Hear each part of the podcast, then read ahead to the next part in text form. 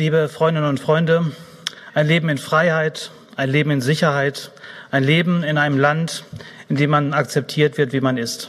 Das sollte das natürlichste Recht für alle Menschen auf dieser Welt sein. Dennoch ist unsere Freiheit ein Privileg, solange die Fähigkeit, einen anderen Menschen zu lieben, solange das natürliche Bedürfnis, seine eigene geschlechtliche Identität zu finden und anzunehmen, an vielen Orten wie ein Verbrechen behandelt wird, wie ein Unrecht. Mit welchem Recht könnten diejenigen unter uns, die das Privileg der Freiheit genießen, sich in einer solchen Welt verstecken oder selbst verleugnen? Und in dem Sinne stehe ich heute hier und werfe meinen Hut in den Ring. Mein Name ist Mike Barmer-Seid. Ich bin seit 2007 Mitglied der Grünen, war schon an vielen Orten ehrenamtlich aktiv, ähm, war im Landesvorstand, bin aktuell einer der SprecherInnen der LAG Queer und Wahlkreiskandidat im, Wahlkreis Herford-Minden-Lübecker 2. Und ich möchte ganz gerne eine möglichst bunte Liste durch meine eigene Schattierung bereichern.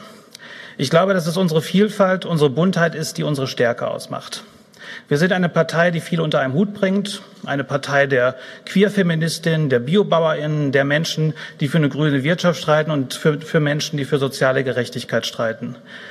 Und dieses unter einen Hut bringen, glaube ich, ist auch unsere Aufgabe in dieser Gesellschaft, die auseinanderdriftet und auseinanderdividiert und äh, vor allem die sich immer mehr verunsichert, was man gerade auch an etwas absurden Diskussionen im linken Bereich des Parteienspektrums sieht. Aktuelle Diskussionen über die Frage, ob wir zu viel über Rassismus, Queerfeindlichkeit, Antifeminismus reden und das Thema Verteilungsgerechtigkeit außer Acht lassen, sind aus meiner Sicht absurd. Wenn jemand wie Sarah Wagenknecht über skurrile Minderheiten herzieht und glaubt, dadurch Menschen, die am Existenzminimum helfen zu können, fällt am Ende allen in den Rücken. Denn die Kräfte, die dadurch gestärkt werden, die sind nicht nur reaktionär, sondern auch asozial.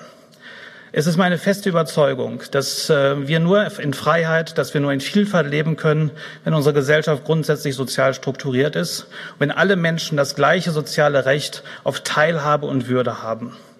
Ich bin aber auch fest davon überzeugt, dass das nur in einem Land funktionieren kann, in dem gleichwertige Lebensverhältnisse nicht Luftschlösser im Heimatministerium von Horst Seehofer sind. Ich bin selbst seit vielen Jahren aktiv in, einem, in einer Kommune mit 21.000 Einwohnern. Ich weiß, was es für uns heißt, unseren Ortskern am Leben zu halten. Ich weiß, was es für uns heißt, nicht abgehängt zu werden. Ich weiß aber auch, dass das durchaus für Metropolen gilt, die überschuldet sind. Und wir dürfen nicht vergessen, in abgehängten, mit, mit, äh, in abgehängten Regionen kann Demokratie nicht gedeihen.